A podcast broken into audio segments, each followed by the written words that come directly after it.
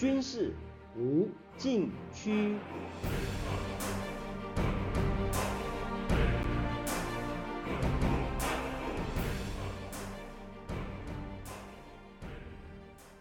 听众朋友们，大家好！您现在收听的是自由亚洲电台的军事无禁区栏目，我是栏目的主持人齐乐意。台湾蔡英文总统与美国国会众议长麦卡锡在美国加州会晤后，解放军从四月八日至十日在台湾周边举行联合演习，这是自去年八月围台军演以来，解放军再次对台实施重大战略威慑行动。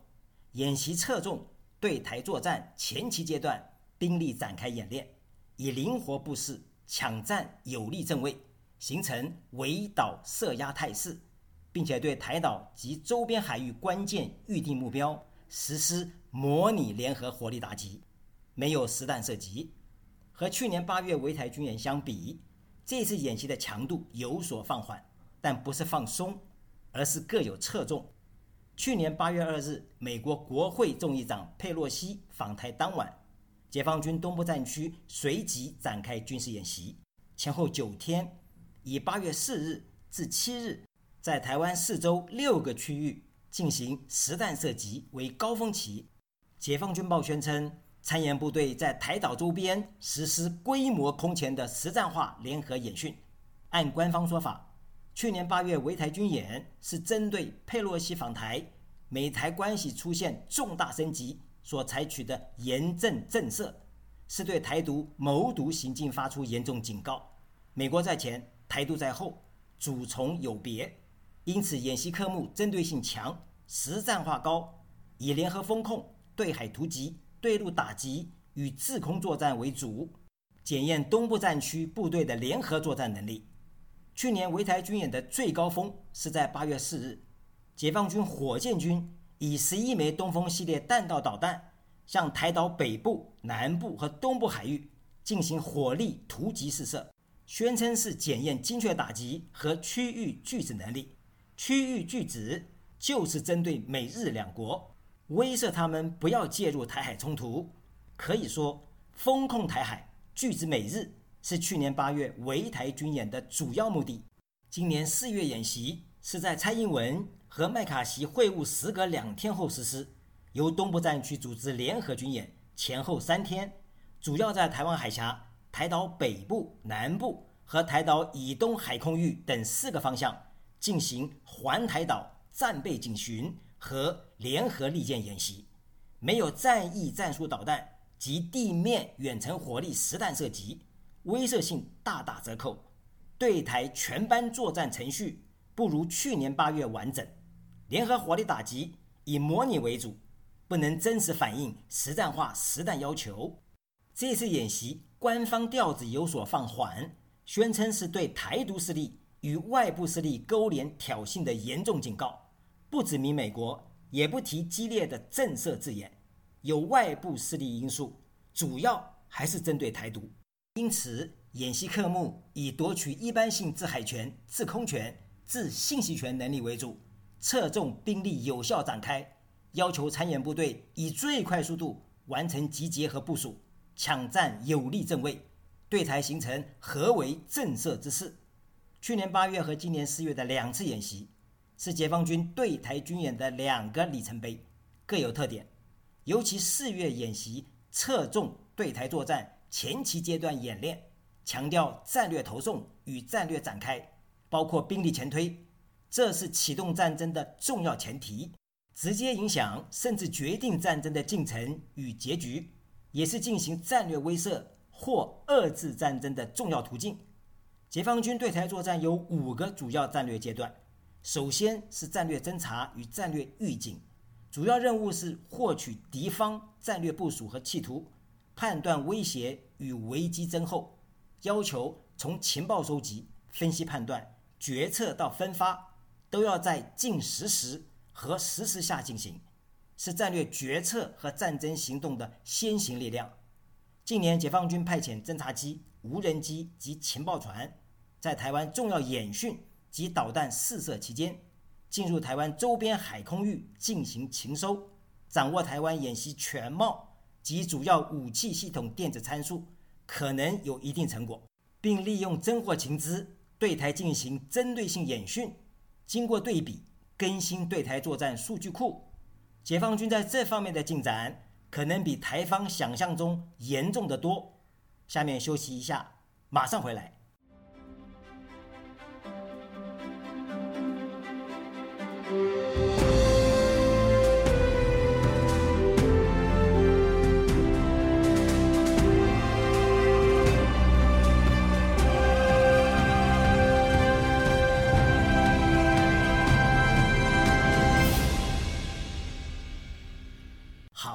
继续来谈。接着是战略投送和战略展开，包括兵力前推，对台作战由此进入实兵阶段。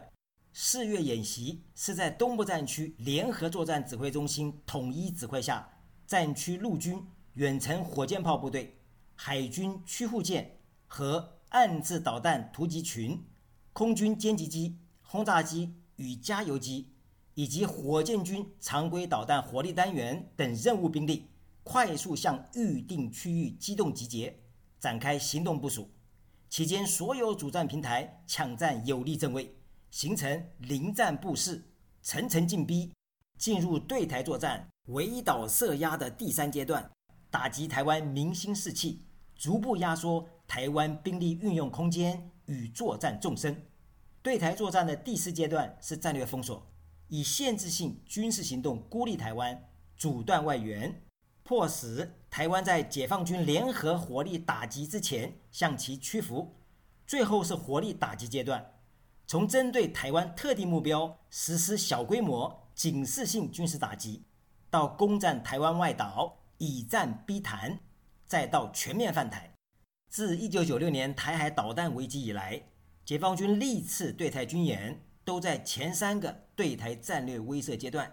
去年八月，解放军围台军演首次把越过海峡中线常态化，至今每天约有十多架军机、约五艘船舰袭扰台湾周边海空域。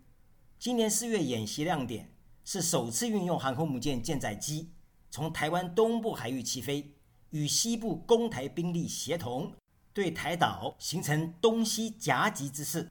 此后。解放军有可能把围台进逼态势常态化，将台湾防卫纵深压缩在最小范围。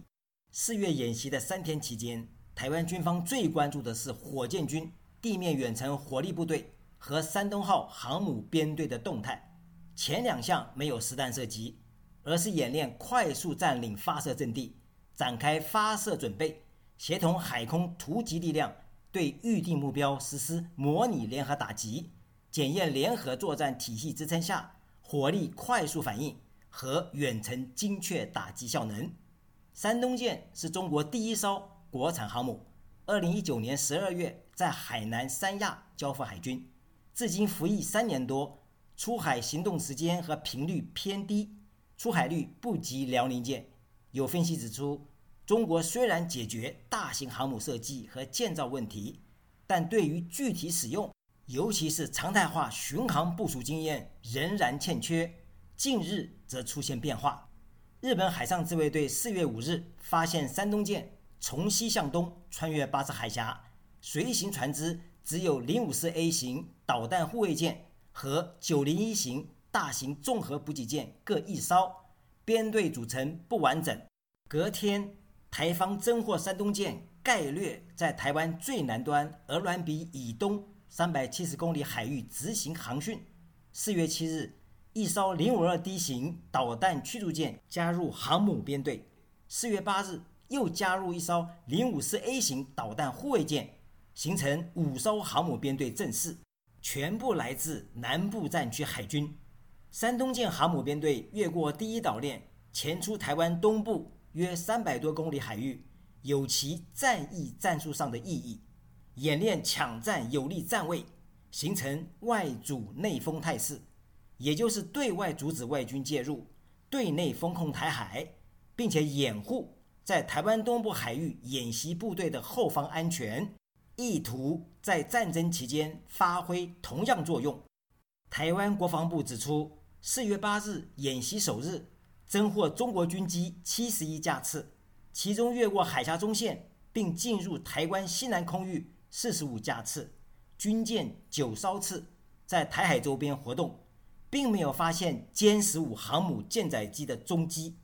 四月九日发生变化，解放军出动军机七十架次，其中越过海峡中线，并进入台湾西南及东南空域三十五架次，军舰十一艘次，持续在台海周边活动，并首次出现歼十五舰载机。有四架次进入台湾东南防空识别区边缘，这是第一次航母舰载机模拟从台湾东部发动攻击演练。四月十日，演习力度升高，解放军出动军机九十一架次，其中越过海峡中线并进入台湾西南及东南空域五十四架次，军舰十二艘次，歼十五舰载机有十五架次。一批进入台湾东南防空识别区边缘，另一批在边缘外侧。山东舰航母编队与前出的东部战区海空力量协同，组织区域制空、对海突击、支援策应等科目演练，包括歼十五舰载机对台湾重要预定目标进行多波次模拟攻击。下面休息一下，马上回来。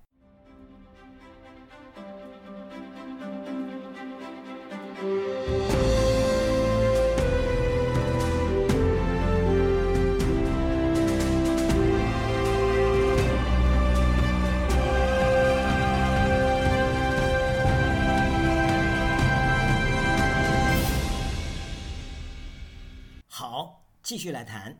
日本防卫省统合幕僚监部十日发布消息称，山东舰首次出现在西太平洋，从四月七日至九日的三天期间，进行约一百二十次起降，